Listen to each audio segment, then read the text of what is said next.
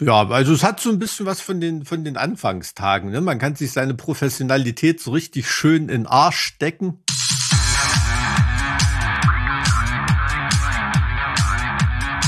Zart wie Kruppstahl.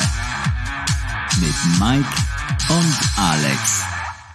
Hast du auch ein neues Mikro? Nein, nein, das steht nur ein bisschen höher. Ach so, ich dachte, das, das sieht ja so richtig professionell aus bei dir. Ich meine, du siehst heute sowieso relativ professionell aus mit deinem professionellen Hemd. Ja, du das ist mein, mein Juristenhemd, das äh, kleinkarierte. Sehr gut. Sehr gut. Ich dachte nur, vielleicht ist es jetzt einfach irgendwie so der, das Feuer, das jetzt hier wieder zurückgekommen ist in dein Leben, sprichwörtlich durch die ganzen Fontänen, die äh, von Woche zu Woche. Ach so, ich dachte, du Augen willst jetzt flimmern. über Waldbrand reden oder so. Wie ist denn die Situation in Thüringen gerade? Äh, ich glaube, da war irgendwo was los, aber das haben sie sehr schnell, äh, habe ich nur gestern in der Zeitung gelesen, muss da in irgendeinem Waldstück muss es angefangen haben zu brennen, aber das konnten sie noch mit einem Löschzug irgendwie, weil das jemand zufällig gerade gesehen hat, dass es da anfing. Ähm, ist natürlich, wenn es am Waldrand anfängt zu brennen, natürlich auch immer ein Indikator dafür, dass das äh, irgendjemand fahrlässig verursacht hat. Ne? Hm, Also ich sehe oft Feldbrände eigentlich. Also dass, wenn man so Autobahn fährt, links und rechts äh, irgendwelche also Rauchentwicklung sieht, dann ist es ja meistens tatsächlich eher so ein, so ein Feldbrand. Als ob da vielleicht irgendwie bei der Feldarbeit was passiert ist oder Keine, ja, ne, das passiert, Weiß das passiert oft. Also bei Mäharbeiten und sowas. Ähm, hm. da haut wenn man da irgendwie einen Stein trifft beispielsweise. einen Stein oder ne? eine, eine, eine Kette am, am Mähdrescher haut irgendwo Mhm. drauf. Also oft reicht da ja auch ein Funken. Ne? Also das ist schon, Hm. ist gerade schon wieder kritisch. Also ich glaube in, in Sachsen, in einigen Gebieten ist jetzt so ab 2500 Euro Strafe, wenn sie dich im Wald erwischen. Einfach so, wenn du im Wald Ja, bist. ja wegen äh, äh, äh, Betretenverbot. Es, ach, wa- Moment, es gibt ein Betretverbot für sächsische Wälder gerade. Ich weiß nicht, ob, nee, generell für sächsische Wälder nicht, aber äh, Nationalpark Sächsische Schweiz und so ist jetzt, glaube ich, Stimmt, da war ja auch große Feuersbrunst. Also Nationalpark ist ja generell äh, äh, Mhm. betreten verboten außerhalb der Wege. Also zumindest in dem Thüringer Nationalpark ist das so. Ich nehme an, das wird in Sachsen nicht anders sein, aber jetzt Mhm. darf man da, glaube ich, gar nicht mehr hin. Außer natürlich Forstarbeiter und äh, warum auch immer Jäger. Ähm, die, die, die, die bilden sich immer ein, sie werden gebraucht im Wald irgendwie. Aber dabei sind, sind das oft die, die die äh, Scheiße verursachen, von der Schweinepest bis zum äh, Waldbrand. Ja, sind oft irgendwelche halbgewalkten äh, Idioten mit, mit Jagdschein. Ja, Me- Menschen, die sich in Bereichen einmischen, in denen sie nichts verloren haben. So als allgemeiner. Genau, ja, also jetzt nicht alle Jäger über den Überschrift. Kamm geschoren, ne, das wollte ich damit nicht sagen, aber ähm, da ähm, stapeln sich tatsächlich einige Idioten, die viel Mist bauen. Was ist ja. denn los? Ey, so äh, Hunters will be hunted, die Zeiten sind wohl vorbei oder was? Nö, nö, nö. Also äh, Hunters will be hunted, das hat sich ja auch zum tausendsten Mal jetzt, da geht es um, um Sea Shepherd und, und Walfang. ähm, kann ja jeder mal googeln und wird wieder auf den Bildzeitungsartikel stoßen und wieder denken, es hat was mit Jagd im Wald zu tun. Naja, egal. Naja, ihr habt das schon mit, mit der äh, Göttin Diana und dem der Wald-Szene, habt ihr das schon, schon gewollt, dieses Bild, oder? Diana, ist die aus Halle oder was? Diana. Also, also die, so. die aus der Antike heißt Diane. Diana? Diane. Was? Echt? Diane. Krass. Ja. Ich dachte immer, das wäre Diana. Diana oder Diana? Ah, vielleicht, vielleicht ähm, habe ich mich deswegen jetzt geirrt, weil äh, ich gerade einen wundervollen Artikel gelesen habe. Das ist, glaube ich, nicht deine, deine Welt, äh, in der du dich bewegst, aber Diana zur Löwen, eine High-Class-Influencerin in Deutschland, ist jetzt äh, überraschenderweise, passenderweise Mitglied in die Höhle der Löwen geworden. Ich finde, das ist Okay. ein perfektes Match. Muss man die kennen? Du, ähm, kommt drauf an, warum. Vielleicht, weil du vom Verbraucherschutz bist, dann könnte es interessant für dich sein. Oder, weiß ich nicht, von irgendwelchen Klatschblättern. Vom Verbraucherschutz, da muss ich mal meine, ich habe eine gute, gute ehemalige Studienkollegin, die bei der Verbraucherzentrale Au arbeitet. weia, au weia, au weia, da habe ich jetzt wieder was losgetreten. Nee, lieber Du, nicht. ich habe äh, nebenbei noch mal gegoogelt. Du hast mit Diana, hast du recht. Also Diana heißt die auch. Moment, ist es gerade, ist das passiert? Bleibt das auch im Podcast oder wird rausgeschnitten? das, das wär, muss ich mal sehen, mal gucken, wie der Podcast sich entwickelt. Äh, ob, ich, ob ich dir den Punkt lassen kann oder nicht. ja, ich, ich, ah, boah, also ganz ehrlich, ich habe schon wirklich im vorauseilenden Gehorsam habe ich das einfach akzeptiert, dass ich jetzt falsch lag. Ne? Ich habe Nee, einfach nee. deiner, deiner ähm, Autorität hier. Mike, was ist los? Du wirkst ein bisschen müde. Also die richtig coolen Jäger, die haben ja auch Artemis hinten am Auto dran und nicht Diana. Aber ich, ich wirk müde, ernsthaft. Das hat mir gestern schon mal jemand irgendwie gesagt. Aber vielleicht, Oder vielleicht kritisch, ich weiß es nicht. Ist es kritisch, ist es müde? Irgendwie anders als beim letzten Mal, als wir zusammen saßen. Also nicht, also nicht wie da in dieser Sauna. Wo in der Sauna, ich wollte gerade sagen. Wie, wie, kam der, wie kam der Podcast überhaupt an? Da war ja von der Soundqualität, äh, ich glaube, inhaltlich war der echt cool. Lustig ist ja mit, mit Henno natürlich auch äh, äh, eine Kapazität am Start. Ich glaube, es war erträglich. Also es war, War- jetzt nicht. war erträglich, Ja, okay. es war jetzt nicht auf diesem ähm, Niveau, dass man äh, das Trommelfell geschmeichelt bekommt dabei. Aber ähm, ich glaube, vom, von der Art und Weise des Gesprächs war es, glaube ich, ganz cool. Also es ist ja auch wie im Fluge vergangen, als wir da saßen, obwohl es so schlimm heiß war. Ja, so, sowas sollten wir ähm, Summer Breeze auch machen. Mal gucken, ob wir da irgendeine ruhige Ecke finden. Du bist am Start, oder? Ich bin auf jeden Fall am Start und äh, ich habe schon mal die Ohren gespitzt, ob das denn möglich wäre. Ah, okay. Na, da bin ich, bin ich mal gespannt. Bin ich mal gespannt. Ich bin, ich hab schon, ich bin schon am Rödeln, dass wir das hinkriegen. Hätte da Naja. auf jeden Fall Lust drauf. Dass man, aber äh, ansonsten sieht man sich gar nicht den Sommer noch mal. Nur, nur noch Summer Breeze und ansonsten. Es sei denn, du bist beim Rockstadt-Festival in Rumänien. da könnten wir uns sehen. Ähm. Rumänien, auch interessant. Da, das, also, wenn du früher was gesagt hättest oder gesagt hättest, Alex, lass doch jetzt nach dieser ganzen Zeit so eine kleine Tour-Reportage machen oder so. Und dann machen wir ein bisschen, bisschen hier und da und dann fahren wir rum und äh, machen ein cooles Video. Da hätte ich vielleicht sogar gesagt, Mensch, Rumänien, da gibt's ein paar Burgen, die ich sehen will. Ich komme mit. Also wirklich, ich kann dir nicht ehrlichen Herzens, wenn du nicht unbedingt musst, äh, raten, jetzt gerade zu fliegen oder auf den Flughafen zu gehen. Das ist wirklich äh, ultra beschissen. Im Ernst jetzt. Also, boah. Ich meine, das ist ja wirklich wie so ein, wie so ein Hindernislauf für euch, den, den Sommer. Es ist ja, es, es gibt ja keinen Bereich, der Hm. euch irgendwie betrifft, der jetzt reibungslos funktioniert, oder? Es ist doch, glaube ich, die ganze Zeit immer nur eine Katastrophe jagt die andere und man muss hier fixen, da fixen. Ja, ja, also es hat so ein bisschen was von den, von den Anfangstagen. Ne? Man kann sich seine Professionalität so richtig schön in Arsch stecken, weil, weil das alles wirklich gar nichts zählt. Ne? Es stehen irgendwelche angekündigten Mischpulte nicht da, äh, sondern andere äh, Fabrikate, für die der Soundmann dann natürlich innerhalb von 20 Minuten sich irgendwelche Files bauen muss und ähm, also kompletter Wahnsinn, kompletter Wahnsinn. Irgendwelche äh, Equipment Rental Companies schicken nicht das, was sie sollen, dort auf irgendwelche Festivals hin und so und äh, auf den Flughäfen stapeln sich die Leute schlechte Laune. Ich habe wirklich neben einem, einem gestanden, der hat in so einen äh, Ticketautomaten mit der Faust reingehauen.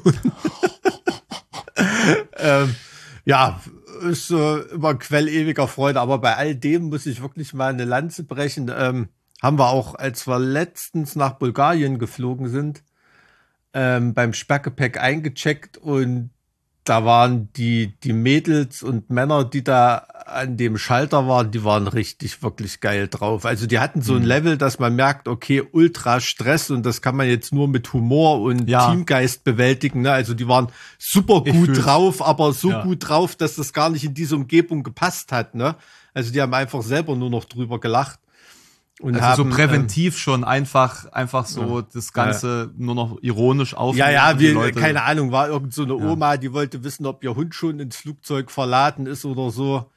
Und da sagt er so, na, das, boah, wie, wie, wie sollen wir das rauskriegen? Aber sie haben Glück, ich bin hier der beste Mann. Ich werde mal schauen, was ich machen kann und was weiß ich. Und ähm, hat das da auch so richtig gerockt und hat rausgefunden, dass da der Waldi von der Oma tatsächlich schon verladen war und sie ins Flugzeug konnte und da nicht irgendwo hängen bleibt. Und ähm, wir sind dann auch, ähm, das ist jetzt kein Scheiß, äh, noch äh, in den sauteuren Lebensmittelladen am Flughafen und haben da vier Pralinkästen für die Damen gekauft und die haben oh. und haben uns bedankt. Und da haben die wirklich fast geheult, ohne Scheiße. Also was die da gerade leisten, die hatten sich ihren Streik verdient äh, vor, vor ein paar Tagen, den sie da gemacht haben. Also ganz ehrlich, ähm, also Hut ab, wer da irgendwie was zu tun hat als Pilot, Co-Pilot, äh, Cabin Crew oder Ground Stuff oder auch am Flughafen, Hut ab. Ne? Also da ist wirklich gerade, äh, trennt sich die Spreu vom Weizen. Ne? Also das merkt man da in jeder Minute an dem Flughafen. Und deshalb ist es da gerade überhaupt nicht äh, Fun, da irgendwo hinzufliegen. Ne? Also du stehst da wirklich, also wir waren da beim Sperrgepäck, hinter uns war irgendwie eine Delegation vom Deutschen Leichtathletikverband, ne? Also wo wirklich Europameister und was weiß ich dabei waren. Und selbst die haben irgendwelche Flüge verpasst, irgendwelches Gepäck kam nicht mit. Echt scheiße. Und wir bis jetzt sind wir so halbwegs durchgeschlittert. Also ohne Riesen, soll ich sagen, ohne Riesenverwerfung und Friktionen. Also wir haben auch immer Direktflüge gebucht und so und ähm, damit er nicht viel zu viel umgeladen werden muss. Aber ja, das wird man auf den restlichen Festivals dieses Jahres auf jeden Fall noch merken und haben ja auch viele Leute schon gemerkt, dass das immer vorkommt, dass da Bands äh, canceln müssen oder nicht ankommen oder nur mit halbem Equipment dastehen und ähm, ja, also meine Ansage beim, als wir in Schweden gespielt haben zum Beispiel, war auch Hallo, wir sind Heaven Shall Burn und unser Intro äh, ist noch mit SAS Airlines irgendwo unterwegs. Deshalb fangen wir jetzt einfach mal an. ja. Ja, ist aber interessant, ne? so, sobald Leute direkt betroffen sind, ist das Thema dann wichtig und, und präsent und äh, irgendwie keiner redet mehr über den Pflegenotstand, ne?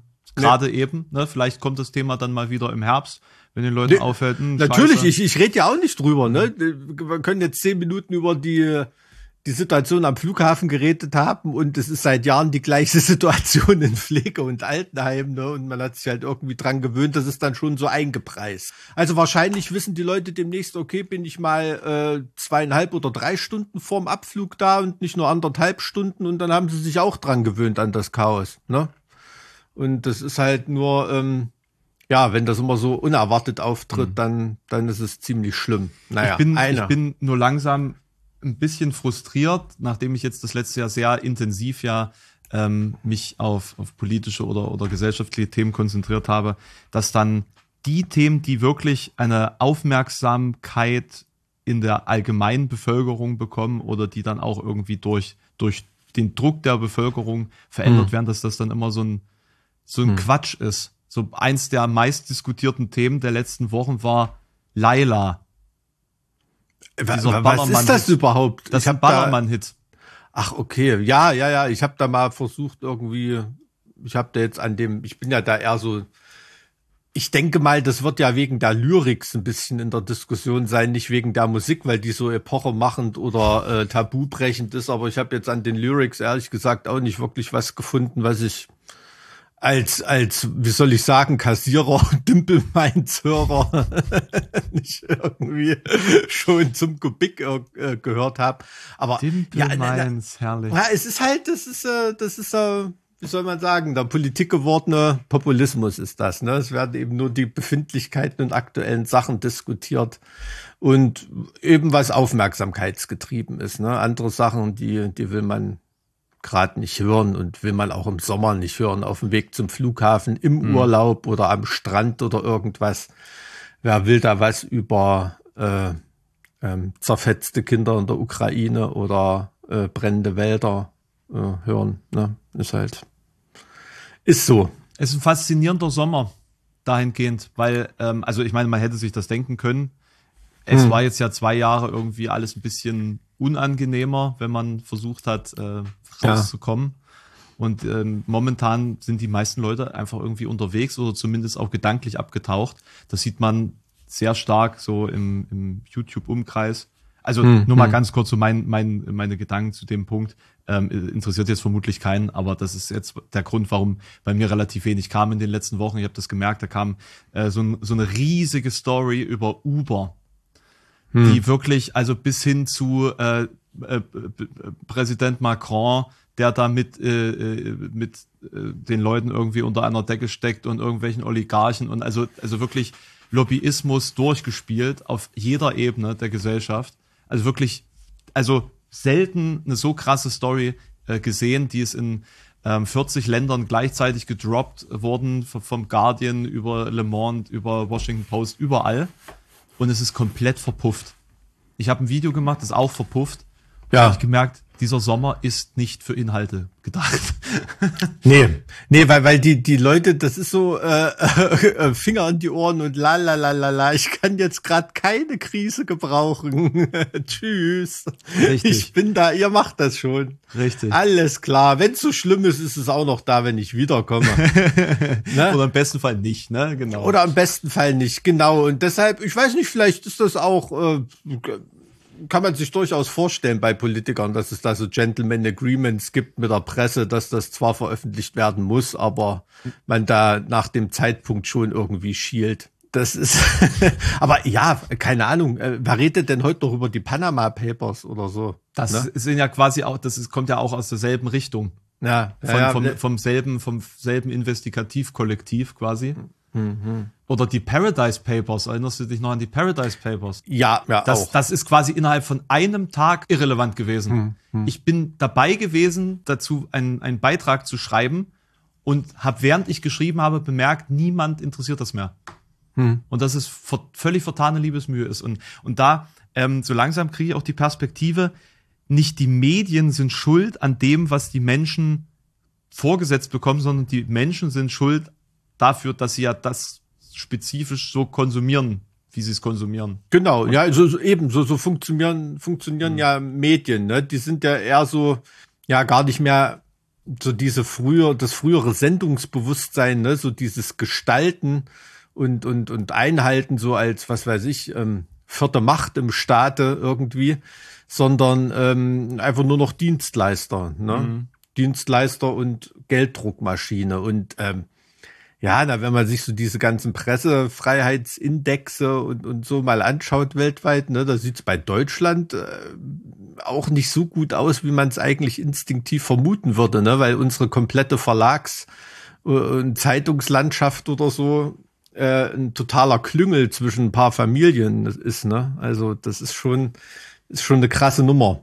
Da stehen viele verschiedene Namen drauf, aber dahinter stehen halt nur noch ganz wenige Namen. Also so ähnlich wie in Thüringen, ne? Da gibt's ja auch äh, Thüringer Landeszeitung, Thüringer Allgemeine und so weiter, die existieren ja auch nur noch, damit so die Pressegesetze halbwegs eingehalten werden. Im Prinzip ist das ja die, die gleiche Zeitung, ne?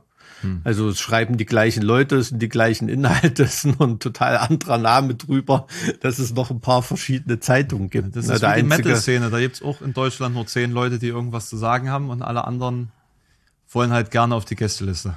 Sind das zehn Leute, ja? Nein, keine Ahnung. Ich, ich überlege gerade, ob ich die zehn Leute ob du überhaupt zehn zusammenkriegst oder ob es nur vier sind oder so. Ja. Nee, na, also wenn man, wie soll man sagen, wenn man das Cluster groß genug zieht, ähm, dann stehen die zehn Leute, von denen du redest, dann auch nur hinter drei oder vier anderen Leuten. Ne? Also, oh Leute, ja, das war jetzt ganz schön kryptisch. Da werden unsere Hörer ähm, sicherlich spekulieren. Von Ja, wir sind jetzt reden. hier wieder hart am Verschwörungstheorie basteln. Ja, aber so eine, die keine Sau interessiert, ne? Verschwörungstheorien im Metal. Ja, äh, ja. Weißt Metal. du, ich habe, ich habe jetzt gerade die Woche mein zehnjähriges YouTube-Jubiläum. Also ich bin jetzt quasi seit, seit einer Dekade dabei und ähm, habe jetzt die letzten Jahre in einem Video zusammengeschnitten. Ach, da Tage- fällt mir ein, wir sehen uns, sehen wir uns beim Partisan. Das könnte vielleicht sogar passieren. Weil das ist äh, das erste Mal seit Jahren, dass ich ein komplettes Partisan-Wochenende frei habe. Da werde ich auf jeden Fall sowas von am Start sein. Freue ich mich schon richtig drauf. Einfach nur so mal als dumm rumlaufen, den anderen beim Arbeiten zugucken, nur dumme Kommentare abgeben und nicht selber an irgendwas denken müssen. Super. Aber willst du dann wirklich in deiner Freizeit wieder auf einer Veranstaltung sein? Ja. Wäre dann nicht irgendwie ein Wald, der nicht gerade brennt, interessant. ja, gar keiner da, ist. Wenn man da noch irgendwo rein darf. Nee, also das interessiert mich wirklich. Also weil da, keine Ahnung, Karkas spielen zum Beispiel, habe ich auch schon lange nicht mehr gesehen, die Jungs mal Hallo sagen und ähm, wir haben ja diese Saison bis jetzt so auf Festivals gespielt, wo die Bands, die beim Partisan spielen, nicht am Start waren. Ne? Also klar, ist natürlich dann auch so ein bisschen Familientreffen. Ja, ja, ja Familientreffen, aber auch nur so Fandom. Also ich werde auf jeden Fall das Member, freue ich mich riesig drauf. Ist ja schon ein paar Jahrchen her, dass ich die mal gesehen habe. Als ich sie das letzte Mal gesehen habe, müssten sie bei dem Auftritt jetzt noch äh, Restalkohol haben nach 15 Jahren oder so, so voll wie die da waren. ich bin mal gespannt. ja, naja. aber bevor, bevor du das Thema wieder an dich gerissen hast, wollte ich sagen, ich habe jetzt mein äh, zehnjähriges Jubiläum und ähm, da ist mir halt einfach, ähm, nachdem ich jetzt quasi das innerhalb von 15 Minuten in einem Video irgendwie abgehandelt habe, äh, es ist schon krass. Und wir kennen uns ja auch seit 2014. Da haben wir uns auf dem Partisan. Ja, deshalb bin ich gerade drauf gekommen. Geile ja, Überleitung. Geile Überleitung ja. eigentlich. Ähm, da haben wir uns ja dann kennengelernt. Da bin ich einfach rumgestolpert und äh, wie, wie, wie lief denn das eigentlich? Habe ich, hab ich dich da einfach angelabert oder wie, wie kam das überhaupt nee, zustande? Nee, ich glaube, es gab irgendwie eine Interviewanfrage. Also ich kann mich dran erinnern, dass unser Tourmanager zu uns kam und meinte, ey, hier, da ist irgendein Kid, der will ein Interview machen, hast du Bock drauf? Also das ist jetzt wirklich kein Gesülze. Ich mache das wirklich lieber ich würde lieber der Schülerzeitung ein Interview geben als jetzt der Zeit oder im Spiegel oder so, weil so abgewichste Journalisten, da weiß man immer erstens nicht, wie stellt er sich den Artikel vor, den er jetzt, wo er jetzt gerade das Interview dazu der macht. kommt dann schon mit einer Vision rein. Weil da hat dann schon eine Vision, weiß schon, was er wie machen will und so. Und das ist dann überhaupt gar kein interessantes Gespräch, ne, irgendwie.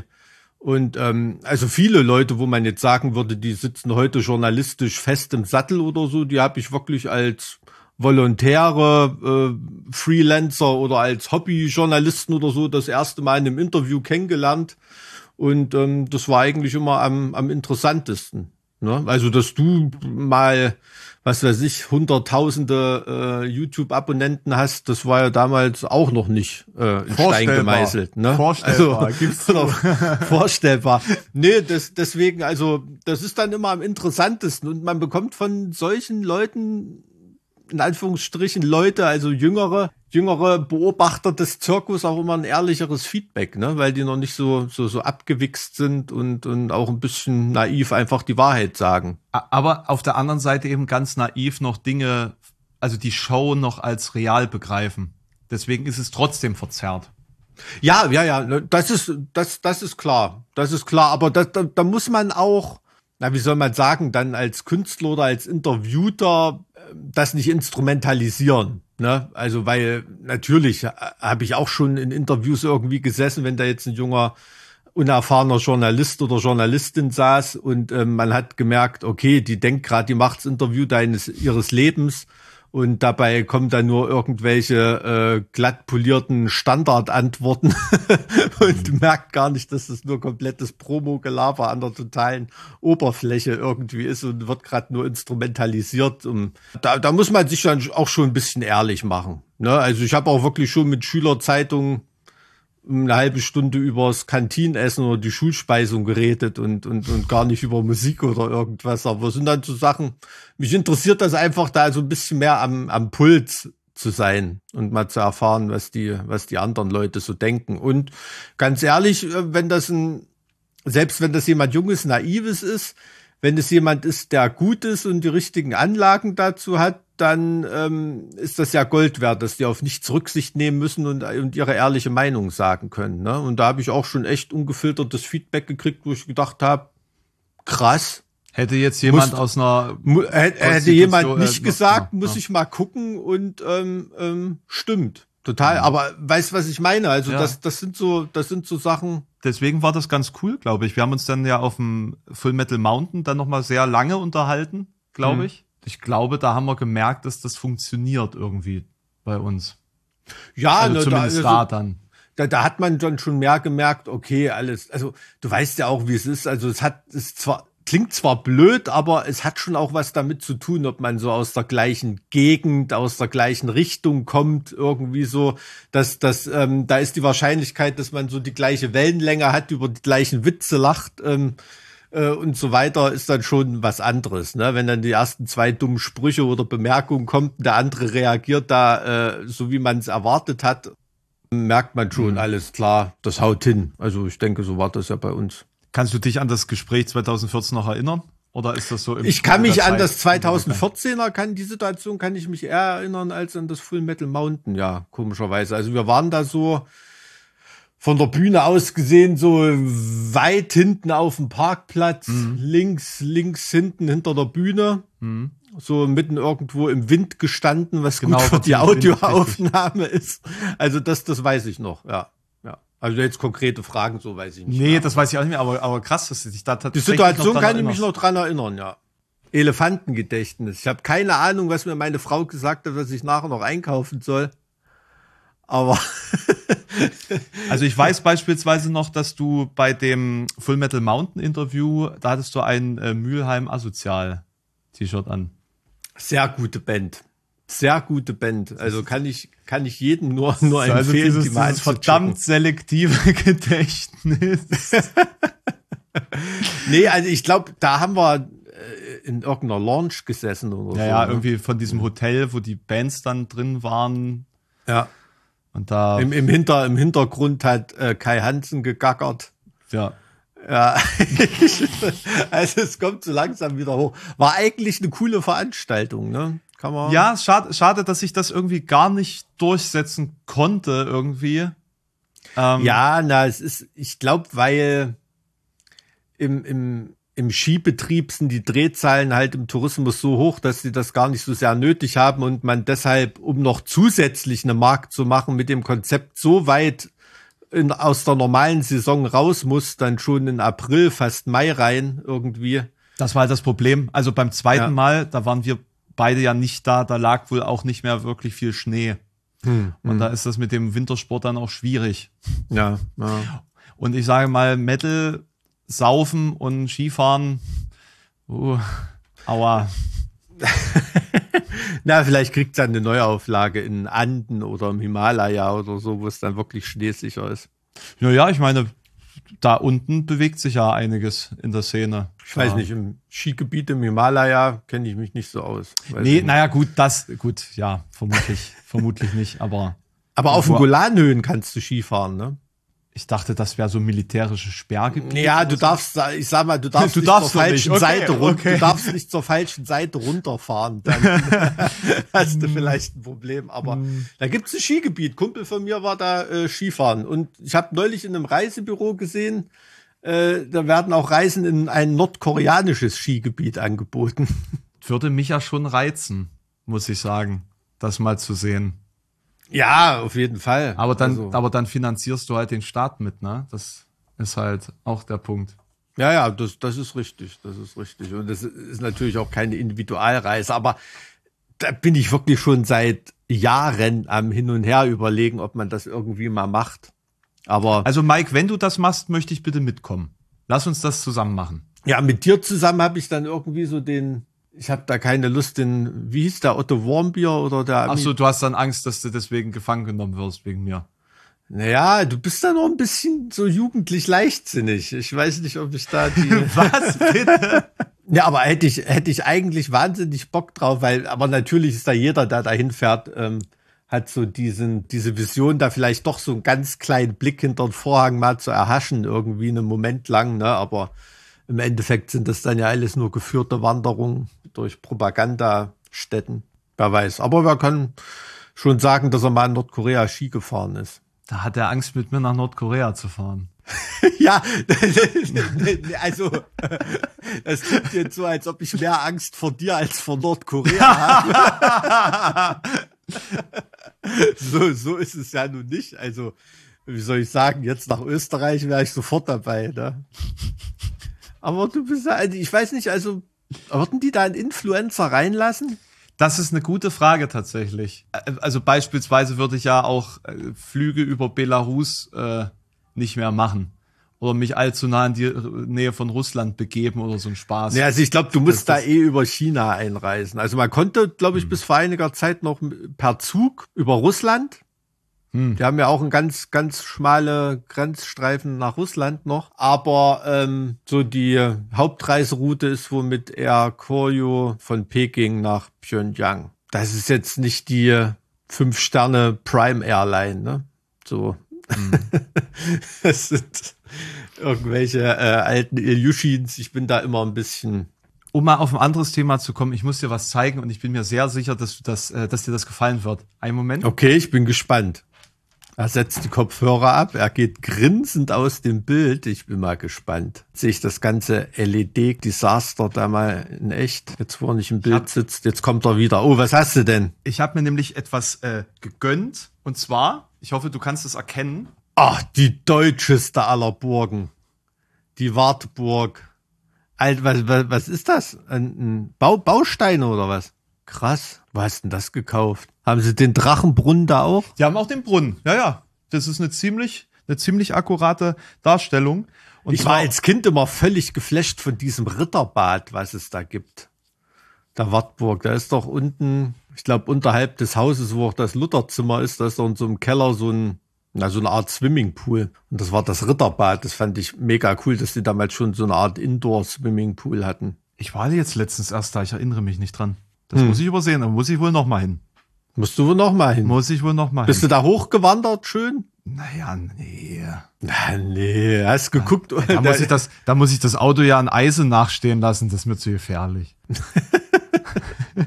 nee, aber das, das ist tatsächlich ganz großartig. Da war ich in Dresden unterwegs und da gibt es einen Laden von dieser Marke, Blue Bricks heißen die.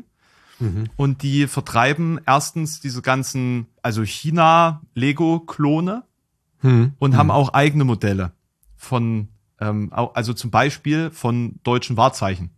Die sehen wirklich grandios aus. Und die haben, also das ist halt was, was irgendwie bei Lego untergegangen ist, nämlich dieser Architekturbereich. Da haben die richtig viel. Da kannst du dir eine richtige mit- mittelalterliche Stadt bauen quasi. Und da haben sie jetzt hier beispielsweise die Wartburg oder die Burg Els. Und da dachte ich mir, ich, ich starte jetzt mal mit der Wartburg. Und äh, wenn das funktioniert und ich damit gut durchkomme, dann hole ich mir noch die Burg Els. Die Burg, Alter, die sieht natürlich wirklich äh, dark aus, ne? Ja, und ich meine, die, die Form der Wartburg ist schon verrückt zu bauen. Hm. Äh, also gerade so diesen Höhenzug mit Lego nachzustellen, das ist ultra kompliziert. Das ist ein sehr anspruchsvolles Modell, würde ich sagen. Aber die Burg Els ist ja, da hast du ja 100 Generationen, die auf einem schmalen Felsen nach oben gebaut haben. Also die haben ja quasi mittelalterliche, mittelalterliche Hochhäuser da äh, in, in diese Burg reingebaut. Ähm, ich denke, das ähm, wird noch ein bisschen länger dauern. Das hat dann irgendwie 5.500 Teile und das hat jetzt hier 3.500. Ja, da sitzt man schon eine Weile. Ja, ich hatte ja so einen Sternzerstörer ähm, mir zu Co Corona-Zeiten gekauft mit, ich glaube, 15.000 Teilen. Und da hast du dann mal 5.000 an so einer grauen Fläche. Hm, Das macht keinen Spaß. Ich habe das immer noch nicht fertig gemacht. Du hast halt wirklich nur hellgrau, mittelgrau, helles dunkelgrau, dunkelgrau und schwarz. Weil, also, wenn du dir jetzt so einen Sternzerstörer vorstellst, das, da ist halt nur grau. Da Ja, ja. ist ja keine Farben. So, also Natürlich. dementsprechend, es ist halt, es Das soll ja, das soll ja auch kein, wie soll man sagen, kein Regenbogenpferdchen werden, ne? Das soll ja auch Sterne zerstören. Ist schon klar. Na, äh, äh, Kumpel von mir, der hat, glaube ich, habe ich bei ihm zu Hause gesehen, so ein 5000 Teile Puzzle, komplett schwarz. das ist einfach nur eine schwarze Fläche. Das ist total bekloppt. Ich war in äh, Dresden auch in diesem, da gibt's so einen Laden von Hasbro direkt. Oder was, Hasbro? Nee, Ravensburger, von Ravensburger. Und die haben ein Puzzle-Puzzle, wo die eine ganze Kollektion von Puzzeln, von Ravensburger Puzzeln in einem Puzzle haben. Also quasi als ein Bild von den Puzzeln. als Puzzle. Ah, okay. Und das hat irgendwie so 60, ich weiß es nicht mehr, irgendwas 16, 20.000 Teile oder so. Ich habe nur mal so ein Meme gesehen, Für da 200 stand Euro irgendwie drauf, stand irgendwie drauf 3D-Puzzle. Das war einfach so ein Beutel mit Semmelmehl und war ein Brötchen drauf abgedruckt, so 20.000 Teile. Was? Verstehst du nicht, gell? Nee. Was? Ach so. Äh. Äh. Was? Oh. Ah, jetzt hat das. Ja. Hast du fertig? Kann ich so schon betrachten, deine Burg? Nee. Also fertig noch nicht. Ich bin jetzt bei Bauschritt 4 von, äh, von 6. Okay, da, hast du Zeit, hast du jetzt so viel Zeit zum Steine bauen oder was in der Sommerpause? Ja, tatsächlich. Also Aha. ich ähm, mache gerade, also ich plane gerade viel, was dann im Herbst so losgeht. Hm. Ähm, aber gerade ist halt auch themenmäßig, ist es halt auch schwierig. Ähm, da Ja, es ist die saure. Gurkenzeit, ne? Naja, wenn wenn, also wenn, es wenn es irgendwas schon- gibt, dann interessiert die Leute das nicht. Ne? Ja, also richtig. Das ist es ja. Es wird ja genug kontroverses Zeug gerade in den Sommer verlegt, weil es eben, weil es die Leute da nicht interessiert. So. Es sind echt viele Themen, die wir jetzt dadurch, dass wir uns so selten sprechen in letzter Zeit, ähm, komplett, naja, äh, nicht beachtet haben. Ne? was Beispielsweise was etwa hast du ganz- für Videos abgeschossen? Äh, ich habe zum Beispiel über die Deutsche Bahn gesprochen und den politisch gewollten Problemen, die da nach wie vor existieren. Ich habe über, ich habe ein kleines äh, satirisches Video über Christian Lindners Hochzeit gemacht. ja, über Uber habe ich gesprochen. F viel war nicht die letzten Wochen. Christian Lindners Hochzeit, ja. Ne, das war, war natürlich ein gesellschaftliches Ereignis. Wie war der Spruch? Friedrich Merz, wenn der Sprit zu teuer ist, sollen sie doch mit dem Flugzeug Genau. hinfliegen. Genau. naja. Das ist, und äh, was ist bei der Bahn politisch gewollt an Problem? Naja, dass eben der Fokus nach wie vor auch bei der Ampel, anders als eigentlich angekündigt, nicht auf den nachhaltigen Ausbau der Schieneninfrastruktur liegt und Hm, äh, eben dem hm. Schienenverkehr. Ne? Also wir haben ähm, nach wie vor dann riesiges Investitionsdefizit, ungefähr 80 Milliarden allein im Hinblick auf die Digitalisierung der Schiene. Da ist Deutschland im europäischen Vergleich enorm schlecht. Wie ist im Rest Europas? Gibt es da noch ähm, sozusagen Staatsbahnen, so ähnlich wie es in Deutschland ist? Das ist ja meistens privatisiert alles, oder? Also ich kann mich nur erinnern, in England, das war ja auch immer im desolatesten Zustand vor 20, 25 Jahren. Das ist aber ähm, dann mit der Privatisierung besser geworden. Ne? Aber da musste eben auch privatisiert werden, die Strecken, die nicht äh, lukrativ sind. Ne? Das ist ja in Deutschland, da ist ja alles, wo man Geld verdienen kann, mittlerweile privat und den ganzen defizitären Scheiß, den hat der Staat nach wie vor am Hintern. Ja, richtig, richtig. Das ist ja das Problem, wenn sozusagen die Privatisierung kommt und es eigentlich nur ein Ausschlachten ist. ja Und ja. ähm, das quasi völlig unge unge unkontrolliert vonstatten geht. Also das kann ich mir nicht vorstellen, dass das unter einem FDP-Verkehrsminister gibt muss- sowas, ja. Also der Herr Wissing hat das jetzt zur Chefsache erklärt. Du, sag mal, ganz ehrlich, hast du von dem Wissing vor der Wahl schon mal was gehört? Da ist da irgendwie einfach aufgetaucht. Aber du, das, ich verfolge ja die FDP jetzt auch nicht so. Das, äh, niemand nee, aber die ich FDP bilde mir schon ein, so, oder? dass ich jetzt mehr als zwei, dreimal pro Monat Nachrichten gucke und auch ab und zu mal äh, neben der Kaufland-Zeitung ein anderes Blatt lese, ne? Und so. Aber von dem habe ich ehrlich gesagt wirklich noch nie was gehört vor der Wahl. Da ist dann irgendwann in Koalitionsverhandlungen auf einmal aufgetaucht. Also nicht, dass den da irgendjemand hingebeamt hat und es den vorher noch gar nicht gab. da hat jemand die Frage mal gestellt. Also ganz ehrlich, Wahlkampf wurde mit dem nicht gemacht. Ja, auf jeden Fall ist tatsächlich erschreckend, wie, wie FDP-lastig die Politik der Bundesregierung jetzt irgendwie ist. Obwohl, Ist schon krass, ne? Die sind Ja. mit ihren Themen so richtig Gatekeeper-mäßig unterwegs, ne? Als Mehrheitsverschaffer mit so wenig Stimmen äh, muss ich immer nach denen gerichtet werden, weil sonst äh, der ganze Laden da zusammenklappt. Das ist schon krass, das merkt man. Aber das hat man schon im Koalitionsvertrag gesehen. was ist so deine Meinung bis jetzt mit Blick auf die politische Situation?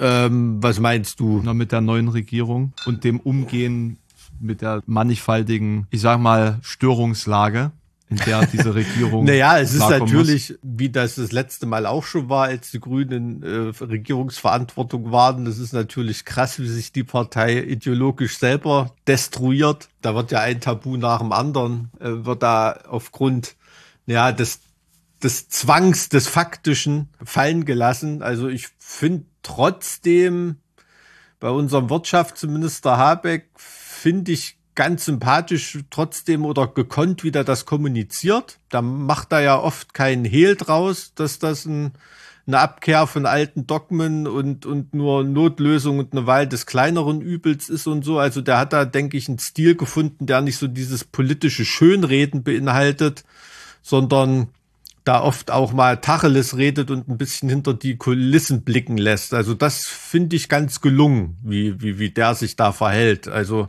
ohne damit zu sagen, dass jetzt jede seiner Entscheidungen richtig ist, aber in der Kommunikation finde ich das auf jeden Fall ja nicht nicht so verlogen und ähm, weil oft haben ja da Politiker gerade in solchen Situationen so ein Sprachstil, wo jeder weiß, dass der das überhaupt nicht meint, was der gerade mhm. erzählt und das einfach nur so ein Politikersprach abgesondert wird, wie so ein Bundesligaspieler nach dem Spiel, weißt du? Wo dann auch nur noch Floskeln kommen. Also da hat er schon, hat er ganz guten Stil gefunden. Aber es ist interessant, man trifft die gleichen Entscheidungen, sagt aber, ja, pff, scheiße, müssen wir halt machen. Und mhm. trotzdem, also, und dann ist es okay. Ja, ich glaube, das erhöht die Akzeptanz bei den Leuten ein bisschen mehr wenn das jemand mal, mal, mal so erklärt. Mhm. Irgendwie. Also man kann natürlich trotzdem mit dem Kopf drüber schütteln, ne? also dass ich da äh, keine Ahnung, um von Despotengas unabhängig zu werden nach Aserbaidschan fliege. So zum nächsten Despoten geht, und ja. dort und dort verhandle oder so, ne? Oder im arabischen Raum da zum Bittsteller werde. Klar, das ist natürlich, äh, das weiß der Habeck auch, dass er sich damit komplett lächerlich macht, aber er ist nun mal dem wohl des, der deutschen Wirtschaft verpflichtet als Wirtschaftsminister. Ne? Und ähm, es ist sehr interessant zu sehen, äh, ja, wie die, wie die deutsche Wirtschaft, äh, wie sehr die auf deutsches Gas gesetzt hat. Das war mir ehrlich gesagt gar nicht so sehr bewusst. Ne? Äh, wie die auf russisches Gas ja. gesetzt hat, sorry. Das war mir ähm, ehrlich gesagt gar nicht so bewusst. Und da kriegen einige Leute jetzt richtig Fracksausen. Ne? Das muss man ganz ehrlich sagen. Da hat man halt schön auf diese Abhängigkeit auch hingearbeitet in den letzten ja, es ist ja, das ja. ist ja wirklich voll die alte Franz Josef Strauß Tradition. Ne? Also das einzige Dogma, was es gibt, äh, ist der Gewinn. Mhm. Und äh, darunter hat sich jede Ideologie einzuordnen. Ne? Also da klüngel ich mit Faschisten, da klüngel ich mit Kommunisten, da klüngel ich mit äh, mit sonst wem. Ne? Hauptsache äh, der Rubel rollt. Äh, das ist so die die die alte Devise, nach der da auch immer noch in der deutschen Wirtschaft verfahren wird. Ne? Hauptsache billig, billig, billig, äh, erhöhten Profit. Das, das ist klar. Also, und äh, ja, die bayerische Regierung kriegt ja jetzt auch ihre Energiepolitik der letzten Jahrzehnte um die Ohren gehauen. Ähm, das ist schon auch ganz niedlich, wie der Aiwanger sich da jetzt gerade verbiegt. Ne? Also dem Mann kann man ja auch wirklich überhaupt nicht zuhören. Also schlimm. Tja, ne, deswegen kann man verstehen, im Sommer, ich höre nix, ich höre nix, ich weiß nix. Ich sag nix. Ja, auf jeden Fall. Ja, na, und unser Bundeskanzler finde ich immer noch blass. Also das wird sich auch nicht ändern. Goldene Zeitalter der Stagnation äh, wird er fortführen, auf jeden Fall. Naja, das, also ich meine, das geht ja nicht mehr.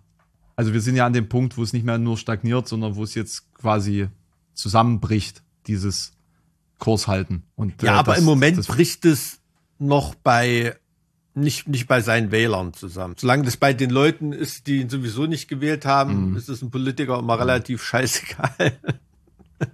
Aber weißt, weißt, was ich meine. Ne? Ich glaube, äh, muss Politik so laufen?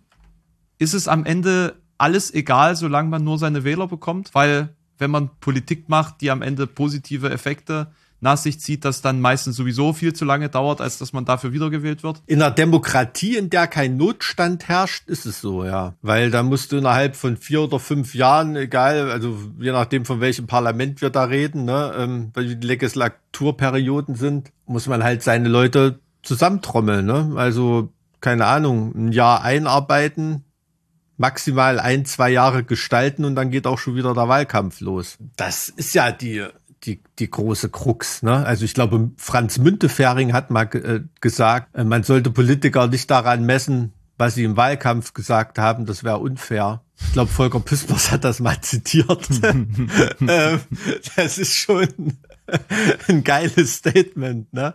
Ist ganz einfach so. Ne? Also wenn du ja, wie soll man sagen, in einer, in einer Gesellschaft, in der Not herrscht, die sich im Umbruch, im Freiheitskampf oder so befindet, ne, wo, wo für weite Teile der Bevölkerung eine Verbesserung von einem sehr niedrigen Niveau schnell erreicht werden kann und so. Da sind solche Führer, Revolutionsfiguren, äh, keine Ahnung, wie in anfänglich in Kuba zum Beispiel oder so.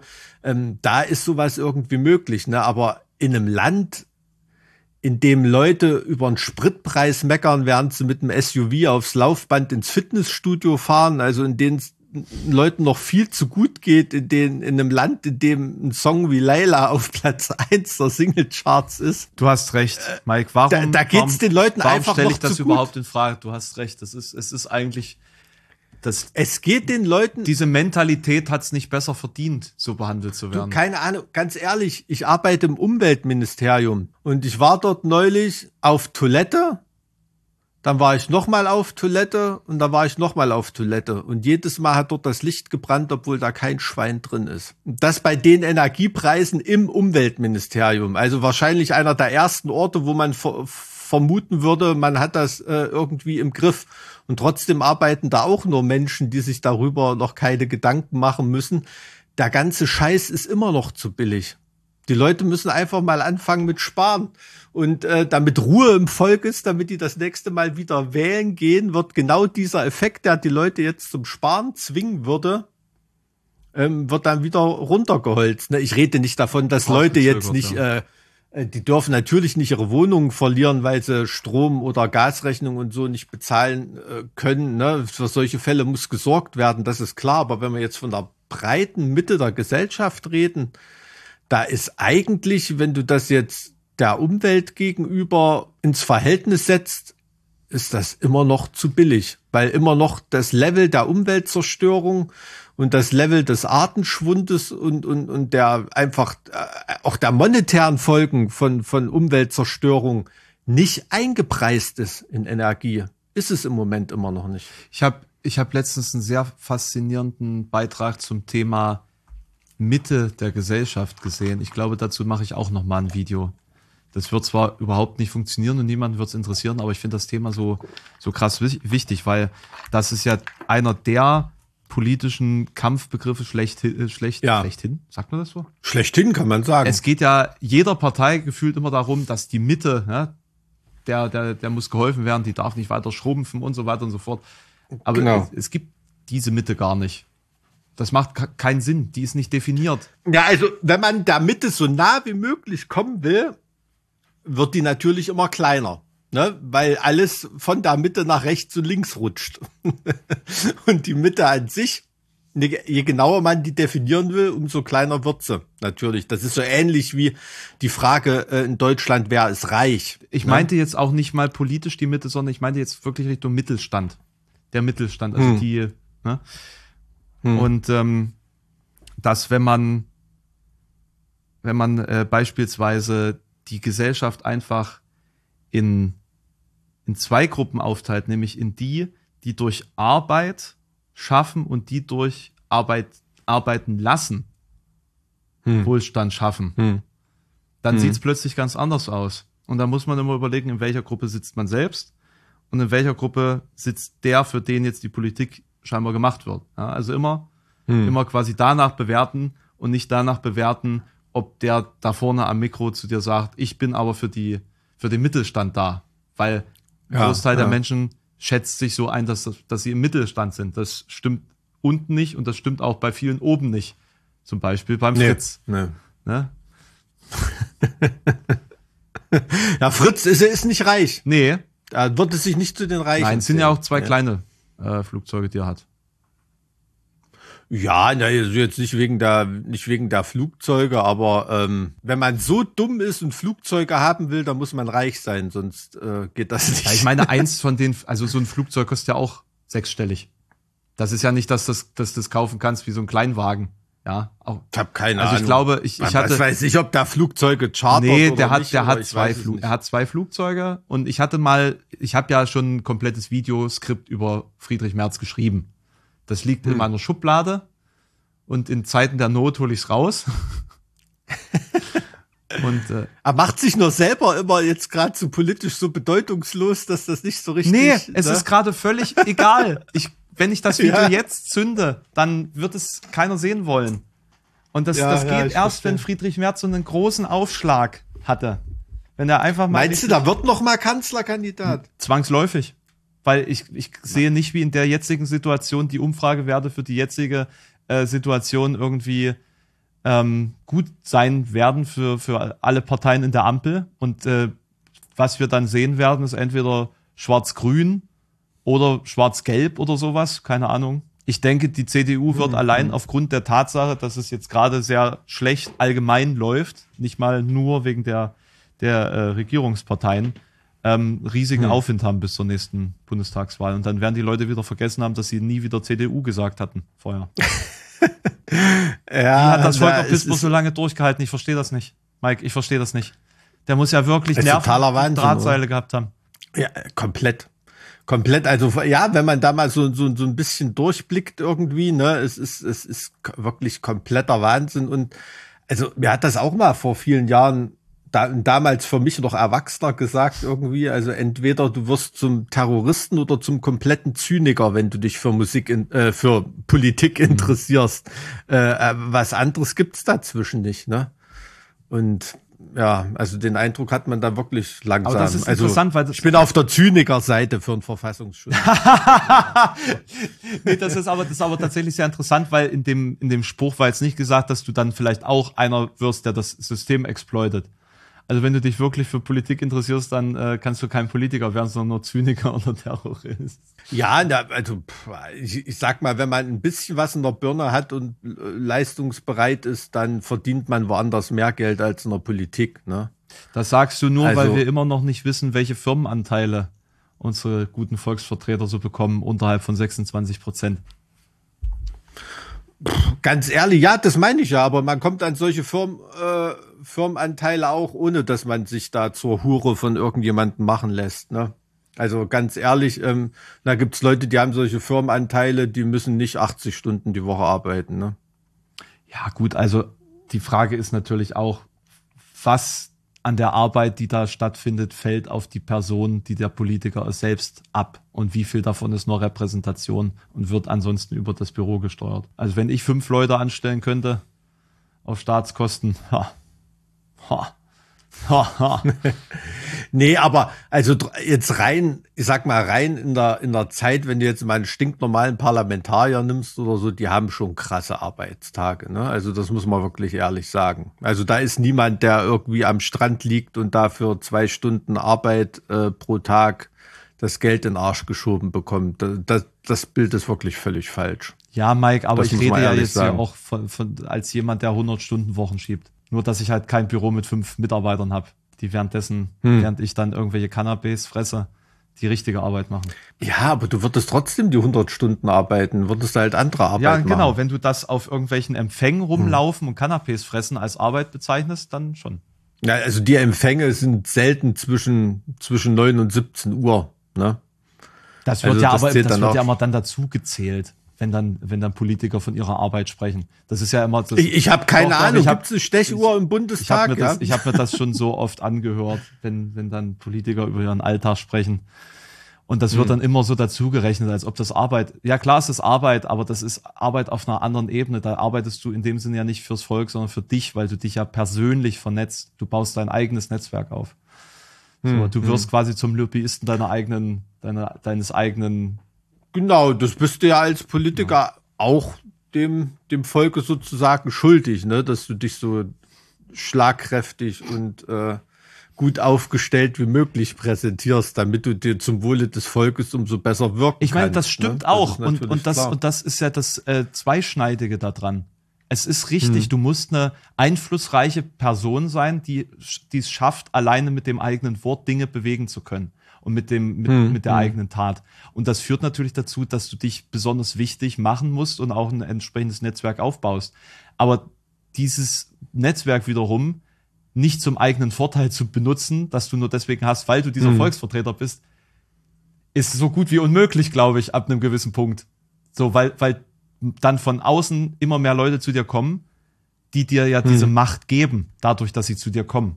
Ja, ja, also es ist ganz oft so, also wenn irgendwann mal, na, wie soll man sagen, der Prozess der demokratischen Legitimation von so jemanden, also sprich jemand steht zur Wahl oder kommt in eine Position, in der er zur Wahl steht, das ist natürlich dann sagen wir mal jetzt grundsätzlich äh, jemand, der vom Volk gewählt wird. Aber um in diese Position zu kommen, dort hingebracht zu werden, hingeführt zu werden, das ist ganz oft ein selektiver Prozess, der komplett Lobby verkrustet Ja, und verseucht ist. Also wo schon in Anführungsstrichen junge Talente gefördert werden mit, mit Genau, Stiftungen, richtig. Universitäten ähm, und so weiter. Und muss man bei den Grünen gucken, wer da bei irgendwelchen Thinktanks in den USA ausgebildet wurde oder in England oder so. Ne? Also das ist schon alles so, alles dann schon so ein, so ein Gerödel. Ne? Also diese letztendlich demokratische Legitimation durch das Volk, die findet dann bei Leuten statt, die eigentlich schon selektiert sind. Ne?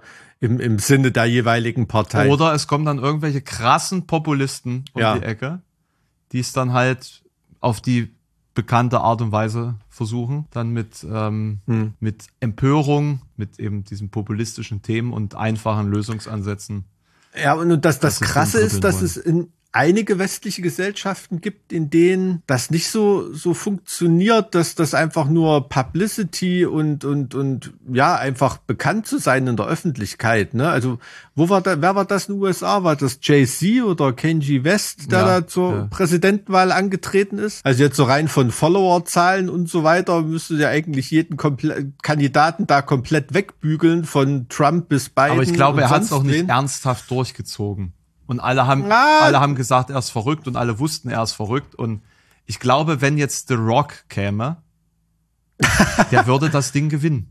Der würde das Ding Ja, du, ganz, gewinnen. ganz, ganz ehrlich, also ich sehe den als Präsidentschaftskandidaten fürs über oder über übernächste Mal. Bin ich mir absolut sicher. Da wird das machen. Ich glaube nicht. also Sch Schwarzenegger das beste Ich glaube Beispiel. nicht, dass er es machen wird, weil ich glaube, er ist viel zu reich und einflussreich, als dass es sich lohnen würde, Präsident zu werden. Ich glaube, das ist niemand, den das, der mental so strukturiert ist, dass ihn das materiell irgendwie interessiert. Das ist einfach nur dieses Challenge-Ding an der absoluten Spitze zu stehen. Das Sportler, interessiert ihn. Sportler. Das interessiert ihn. Weißt du, was ich meine? Stimmt. Aber er hat, Das aber er hat sich interessiert doch, ihn. Da macht das nicht für einen Cent. Aber das ist dem er scheißegal. hat sich doch eigentlich sehr deutlich dagegen ausgesprochen, schon vor Jahren. Weil er ja gegen, er soll, was zeigt, was zeigt, dass er sich schon vor Jahren mit dem Gedanken ge beschäftigt hat. also, boah, ich weiß es nicht. Also, das wäre, glaube ich, der Promi, bei dem ich mir das am besten vorstellen könnte. Ne? Also, äh, Ronald Reagan, Arnold Schwarzenegger oder so, das ist ja jetzt in den USA nicht äh, ungewöhnlich, sag ich mal, ne? dass da Leute so weit vorne landen, die halt einfach so, so fame-mäßig, aber die brauchen dann trotzdem eher diesen gesellschaftlichen Anstrich, ne? Nur irgendwelcher kultureller Fame äh, genügt da nicht. ist in Deutschland ja nicht anders. Also hier wählst du ja auch den populärsten am Ende des Tages. Ich erinnere nur an, Ja, ich- an ich die denke- kennen ich mich äh, Plakatierung Ja, von, von Na Frau du, Merkel. äh, ganz, ganz ehrlich, in, in Deutschland, äh, in Deutschland ist das, sehe ich das auch so wie in den USA, dass da dieser Fame allein nicht genügen würde. Es gibt Länder, da haut das hin. Also schau dir doch Zelensky an oder so. Kannst dir vorstellen, dass Bastian Pastewka mal Bundeskanzler Nee, wird aber oder ich kann so. mir vorstellen, Komiker, dass, der sich ich mal. kann mir aber vorstellen, dass bewirbt. Rezo in zehn Jahren Bundeskanzler sein könnte. Oder in 15. Für welche Partei denn? Seine eigene. Das denke ich nicht. Ne? Weiß ich nicht. Also momentan wirkt so, als ob der da durchmarschieren könnte. Gerade weil man ihm eben diese Credits gibt für diese, für dieses, diesen politischen Teil. Ich habe ein Bild mit Rezo gepostet auf Instagram vor, vor zwei Wochen. Das Bild hat fast 20.000 Likes. Einfach so. Meine Bilder kriegen ansonsten vier. Äh, Jeder kennt diesen Mann. Jeder. Meine Eltern kennen den. Das reicht. Und Die würden den wählen. Weiß ich nicht. Vielleicht. Keine Ahnung. Ich meine, ihr Sohn ist auch YouTuber. Vielleicht ist da das Vertrauen dann groß genug. Dass, Okay, das ist vielleicht ja, eine Ausnahme. stimmt. Punkt, Punkt eine Ausnahmesituation. Ja. So, aber gib dem mal noch zehn Jahre, gib dem mal noch ein paar sinnvolle, auch, du hast recht, gesellschaftliche Einschlagpunkte. Vielleicht irgendein Format im ZDF, irgendwas, eine, eine Talkshow wie Lanz oder so. Wer ist dann noch Rezo, wenn er quasi so jemand wie, wo man sich im Moment vorstellen könnte, Günter Jauch zum Beispiel? Wenn Rezo so jemand wie Günter Jauch werden würde, dann reden wir aber nicht mehr von Rezo. Ja, wir, gehen, wir sind aber schon in zehn Jahren, also wir sind ja schon zehn Jahre weiter. ja, der hat aber sein, sein Geschäftsmodell komplett Ja, geändert. die Leute, dann. die ihn jetzt feiern, sind doch in zehn Jahren auch CDU-Wähler, weißt du? Also, Also wäre seine eigene Partei sowas wie CDU. nein, aber also ich, ich denke, es wäre was pro-europäisches. Es wäre auch was, was etwas grüneres, denke ich. Es wäre aber auch liberal. Also ich würde sagen, das ist schon irgend so eine, so eine linksliberale Ecke eher. Also, Also er hat das Großstadtmilieu, so das alternative Großstadt. Denke schon. Ich weiß es nicht, ist ein interessanter Gedanke. Aber ich hatte jetzt eher so dran gedacht, weißt du, wie in Italien oder so. Ja, aber dem sind gehören ja, ja- die, die, äh, die, die Medien. Der Berlusconi, der, der, dem gehören ja einfach Medien. Das ist ja, als ob Rupert Murdoch sagt, ich werde jetzt mal britischer Premierminister. Was, glaube ich, nicht geht, weil er Australier ist. Aber Ja, ich, ich weiß es nicht. Ähm, aber äh, ja, aber in Italien war ja zum Beispiel diese, was ist das, Drei-Sterne-Bewegung oder irgendwie sowas. Das ist nicht auch irgendein ehemaliger Komiker oder so, äh, irgendein Schriftsteller oder irgendwas. Das bei uns, was haben wir da wir zu haben auch bieten? Robert Komiker. Habeck. Robert Habeck ist, äh, ist da nicht was, auch was eigentlich werden, wenn, wenn, wenn gewesen? Brecht jetzt einfach Vorsitzender der AfD werden würde?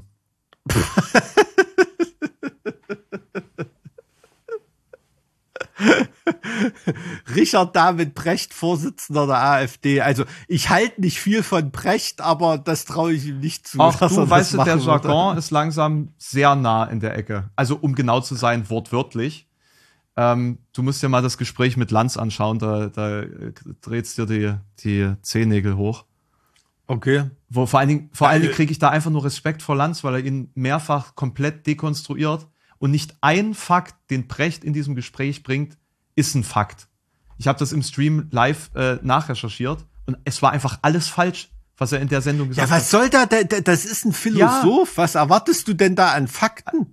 Aber, also, da, da, das ist ja, das ist Aber, ja das, aber ähm, wenn sich ein Philosoph hinstellt und sagt, das ist Fakt, das ist so, das, das kannst du nicht machen. Als, also damit bist du ja als Philosoph schon mal untauglich. ja, ich hast du nicht mal das Bild gesehen, was ich gepostet habe? Das war im Buchladen in Weimar. Da waren so Philosophiebücher und Brecht war so drei Fächer unten drunter, weit unterhalb der Philosophie. Da habe ich gesagt, das ist schön dargestellt. Brecht weit unterhalb der Philosophie. Das ist ein Laberheini, der sich zu Themen äußert, zu denen er maximal einen philosophischen Zugang hat, aber die die jetzt nicht einer, einer philosophischen äh, Lösung zugänglich sind, ne, sondern die die da eher eher Macht Macht und äh, faktenpolitisch und soziologisch vor allem auch, also da verbeißt sich ganz oft in soziologischen Fragestellungen, wo er maximal eine, eine, eine Randbildung hat, ne? Natürlich ist es Rechtssoziologie, Philosophie, ähm, das hat alles schon auch mit Soziologie zu tun, ne? Da hast du auch mit Durkheim und was weiß ich, mit, mit allen Leuten aber er ist äh, gesprochen. trotzdem Doktor der Aber- Germanistik. Ne? Also er ist kein Doktor der Philosophie oder sowas. Das muss man dazu sagen. Ja, aber äh, ganz ehrlich, an welcher Fakultät äh, du da promovierst, äh, ich habe auch äh, an einer juristischen Fakultät zu einem geschichtlichen Thema promoviert. Also, Er hat aber Äh. zu Robert Musil promoviert. aber da erzählt er so eine Scheiße, Mhm. echt? Okay, naja, also, nee, also das habe ich jetzt gar nicht so mitgekriegt. Das ist halt, das ist halt so das Ding. Das ist halt so das Ding. Man fragt sich so, Mann, wie kann es in Deutschland sein, dass irgendjemand nur mit einem Doktortitel um die Ecke kommen muss und schon glauben die Leute, er ist Experte für alles, was er erzählt. Er hat, er Das ist, ist nun mal in er, Deutschland ist so. er hat seinen Doktortitel über Robert Musil. Meine Fresse, er darf über Robert Musil sagen, dass er Experte ist und bei allem anderen nicht. Das ist doch, das ist doch Schwachsinn. Das ärgert mich einfach. Du, jeder, der eine Doktorarbeit geschrieben hat, weiß, wie wenig das bedeutet. Ich meine, ich habe eine Examensarbeit geschrieben, das ist nicht vergleichbar. Aber wenn ich jetzt 100 Seiten mehr geschrieben hätte, wäre es das gewesen. So und dementsprechend weiß weiß ich es auch ungefähr. Ja, gut, also 100 Seiten mehr bei einer Examensarbeit als Doktorarbeit, da kommst du aber nicht bei Magna Cum Laude raus. Ne? Naja, ich habe auch 200 Seiten geschrieben. Das wissenschaftliche Level, ähm, es kommt nicht auf die Größe Hm. an, sag ich mal. das, das wissenschaftliche, es ist ja eher die, die, die, wie soll man sagen, die, das Level der wissenschaftlichen Arbeit. Sag das, ne? sag das Also, mal äh, jemand, der seinen medizinischen Doktor gemacht hat. Ja, gut, da brauchen wir ja nicht drüber reden. Bei Juristen ist das ja auch so, dass man da für Sachen Doktortitel kriegt. Da kriegt man nicht mal einen Seminarschein in der Biologie. Äh, Ich meine nur, ne, also ja, die Art der Problemstellung, die, die Herangehensweise, die ist bei einer Doktorarbeit schon noch viel ungelöster als bei einer Examensarbeit, denke ich. Ja. Also grundsätzlich kann man das, glaube ich, so sagen. Aber egal, ich will jetzt nicht Richard David Brecht äh, irgendwie verteidigen. Mir war da schon schon immer sehr suspekt. Also das ist ein es ist ein Dampf Dampfplauderer ist das, ne? Hausfrauenphilosoph, der Sachen grundsätzlich gut verständlich erklären kann. Also da ist so eine Person gewordene Sophies Welt ist der, weißt du? Bitte beleidige auf, auf jetzt diesen wunderbaren Film nicht. Ich habe eigentlich von dem Buch geredet. ich kenne ich, ich kenn das nur als Film, das haben wir damals in, der, in Ethik geguckt. Grundsätzlich, man kann viel grundsätzlich über Philosophie lernen, wenn man mit, wenn man Brecht liest oder so, ne? Aber das ist halt wirklich auch nur eine Grund, eine Grundvorlesung äh, Philosophie. Das ne? ist halt so, da genau, das ist so eine Einführungsveranstaltung, wo alle danach begeistert rausgehen. Genau, so, das, genau. Und das hat er ja, super drauf. Ja. Und damit ist er auch reich geworden. Ja. Und ähm, das, das gestehe ich ihm auch absolut zu. Die Begabung hat er total. Ne? Also das wäre ein, ein Top-Philosophieprofessor, der die Studenten begeistern würde ähm, bin ich mir absolut sicher, aber zu heißen Themen sich zu äußern. Ja, vor allen Dingen über Waffenlieferungen zu philosophieren. So, das ja, sind halt Themen, ja. das, ich glaube, er ist halt während Corona auch ganz schön abgedriftet in diese Richtung. Und sein Sprachgebrauch weist auch darauf hin. Hm. Ja, dass er von ja, der. Okay, nee, so genau, so genau habe ich das nicht analysiert. Also ich der, weiß nur, dass er, dass da er, hat, äh, äh, Zitat, dass er von den Massenmedien erschossen wird. Und das ist halt so, boah, weiß nicht. Weiß nicht. Die Massenmedien. Ja, klar, also ich glaube schon, er nimmt da so eine Art konzertierten Effekt wahr. Aber wenn man Scheiße labert, kann es natürlich auch passieren, dass das alle erkennen und dann sind es auf einmal Massen, die das Wenn sagen. Wenn du deiner ne? Egomanie halt nicht begreifst, dass auch du fehlbar bist, dann ja, ja, ja. ist deine berechtigte Kritik plötzlich Hate, Hate Speech. Ja, ich weiß nicht, scheinbar hat Musi kein Traktat über Shitstorm geschrieben. Dann würde er es wissen. Aber gut, also dass wir heute bei Brecht landen, äh, hätte ich nicht erwartet. Und, und Lanz äh, grillt den richtig gut. Ja, ich hatte die eigentlich immer eher so als Podcast-Buddies äh, ja. äh, abgespeichert. Aber ähm, naja, Lanz ist halt auch ein großer Atlantiker, ne? Das muss hm. man ja auch sagen. Und da ist halt, da, also da treffen ja auch einfach äh, komplett gegensätzliche Ansichten dann aufeinander. Und ähm, ich bin einfach nur beeindruckt, wie, wie Lanz ihn ausspielt. Weil es wirklich brillant ist. Na gut, Lanz, Lanz hat ja viel mehr, viel mehr Hintergrundwissen, wie, wie Interviews äh, rüberkommen und wie Medien das diesbezüglich, was da vorne Kinetik ist. Ne? Er, er, also, stellt, er stellt in diesem Gespräch, was da quasi dieses Zwiegespräch war, er stellt ihm zwei Fallen in die er, also die, die man nur bemerkt, wenn man wirklich gezielt drauf schaut, wie das Gespräch geführt ist. Und mhm. Brecht latscht komplett rein. Und ähm, mhm. Lanz nimmt den komplett auseinander. Es ist, es ist wirklich eine beeindruckende Gesprächsführung gewesen. Und, äh, mhm. und, und mhm. Brecht merkt es nicht mal. Er merkt es in dem ganzen mhm. Gespräch nicht, wie Lanz ihn vorführt. Mhm. Und ich muss sagen, ich habe da, ich hatte früher Respekt vor den Fähigkeiten von Lanz das hat sich so ein bisschen verloren in den letzten Jahren. Jetzt muss ich sagen, jetzt bin ich wieder beeindruckt gewesen von dem, was ich da gesehen habe.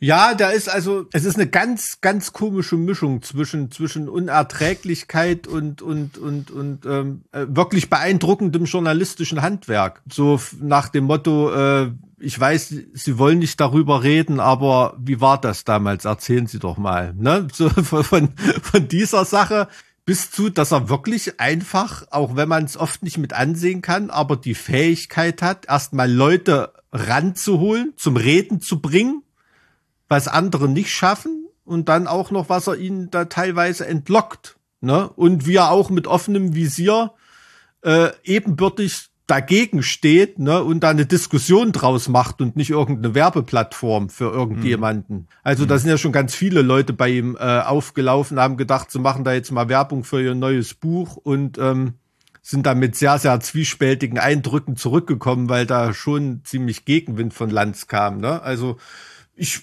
bin auch äh, so hin und her gerissen gewesen, auf jeden Fall aber immer auf der Seite gewesen, dass ich es mir angeguckt habe, was er macht. Ne? Das, weil das hat, war am Ende oft gewinnbringend, muss man schon sagen. Erstaunlich. Und jetzt, das hättest du jetzt noch viel weniger erwartet am Anfang unseres Gesprächs. Dass der Podcast äh, mit ähm, Lobesworten zu Markus Lanz endet.